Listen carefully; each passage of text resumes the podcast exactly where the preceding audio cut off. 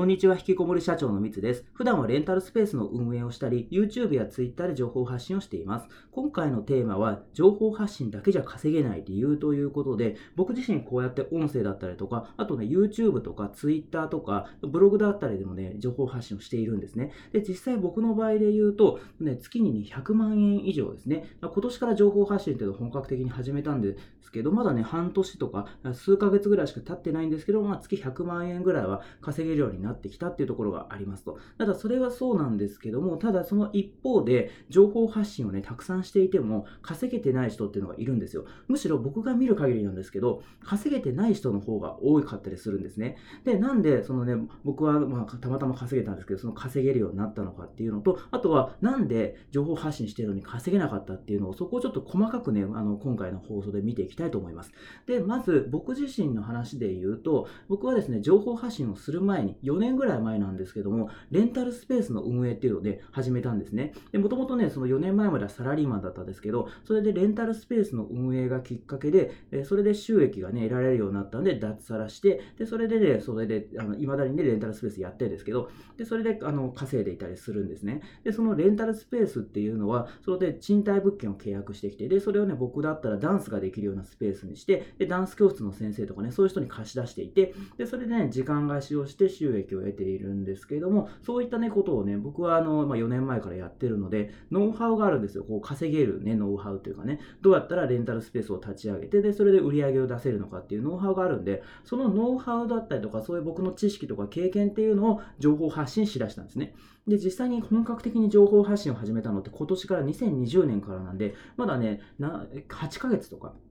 それぐらいしか経ってはいないんですけども、でもね、その100万円とかね、普通に月に稼げるようになったんですよ。で、それなんでかっていうと、僕はですね、その情報発信をましているんですけども、それであの興味持ってくれた人がこう集まってきて、で、それでね、あの、そっから僕の例えば、教材ですね、動画で、レンタルスペース運営のノウハウの、もっと細かくね、YouTube とかで話してないような、もっと具体的な内容をね、あの話したり、動画を作ったりとか、あとは僕のそういう運営のコンサルとか、そういっったものを販売することで、で、それでね、それだけのね、収益になっているいますと。で、逆に、その、僕は、その、多分情報発信だけしてても、そのね、なかなか多分稼ぐことって難しいんですけど、僕は自分のそういったサービスを持っているから稼げるってるって話なんですね。で、実際に、これね、自分の商品を持ってなくても、例えば、よくあるのが、あの、アフィリエイトとかね、広告収入とか、例えばそのブログを書いて、で、それでアクセスをたくさん集めて、で、それで他の商品だったりとか、そういうのをね、紹介したりして収益を得るとか、あとは YouTube とかみたいに、広告収入で稼ぐとかね、そういったところですよね。で、それで稼ぐことってもちろんできるし、実際ね、それで何百万、何千万って稼いでる人は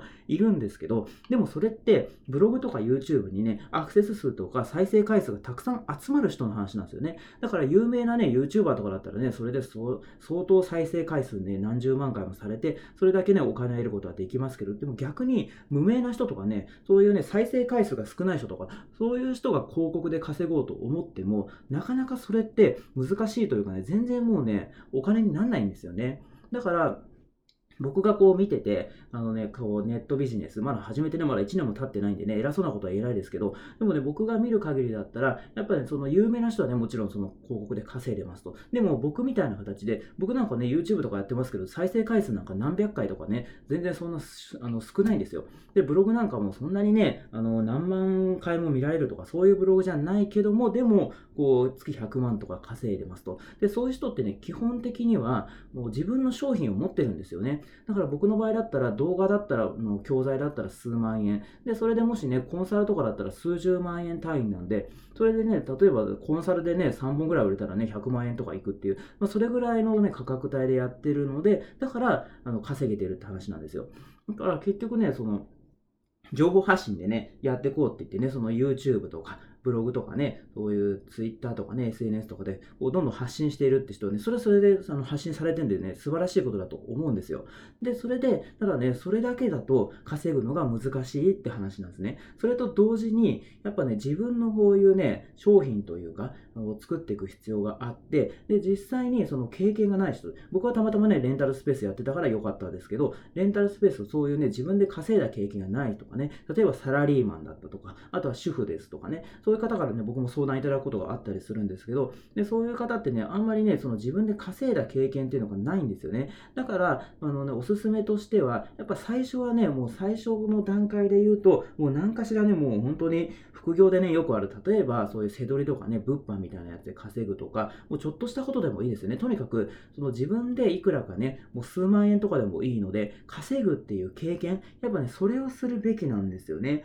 だからそれをしないで、ただ情報発信してるって言ってもね、情報を発信することも多分ね、なくなっちゃいます。なくなりますし、そこはね、やっぱね、自分でこう、稼ぐ経験っていうのを、あの、作って、で、しかもそれを、あのね、そしたら稼げたらね、自分自身も嬉しいですし、で、そのノウハウ、やっぱね、その、0から1にしたい人ってね、いっぱいいるんですよね。で、その1になったらね、そこからまた10にするっていうのは割とね、スムーズにいったりするんですけど、とにかく最初の段階ですよね。とにかく最初の第一歩っていうのがなかなかね、踏み出せなかったりとか、やり方わかんない人っていうのが多かったりするので、まずはその自分で何でもいいんで稼いでみる。そこをですね、まずやってみると。で、それでやりながら、で、それで、あの、もし稼げるようになったらそこを情報発信するとかっていう風にして、で、それでやっていくと。で、でだんだんね、あの、それが情報発信とかね、そう稼ぐのも慣れてきたらね、それは僕僕みたいな形で動画の教材作ったりとかね、まあ、コンサルすることもできたりとかするので、やっぱね、その思うのが、まあね、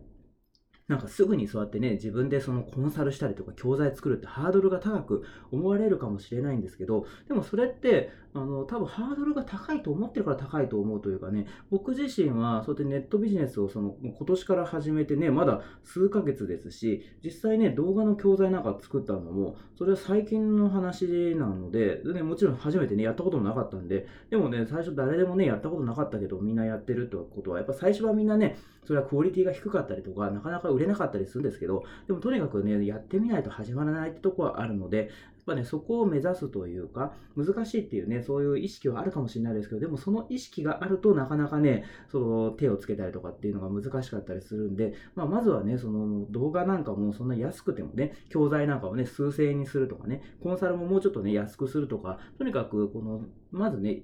いきなり大きなものを作ろうっていう思わないで、ちょっとずつでも、少しずつでもその自分のサービスとかね、商品みたいなものを作っていくっていう意識で少しずつやっていけば、そしたらね、それとなんかね、相乗効果でね、そういうのもね、あの挑戦になってくるんで、で、それでそのネタになって情報発信も良くなるというかね、こう深くなってくるみたいな形でね、やっていくのがいいんじゃないかなって思ってますと。だから逆に、そのね、情報発信してるけど稼げてないっていう人は、実際それ今、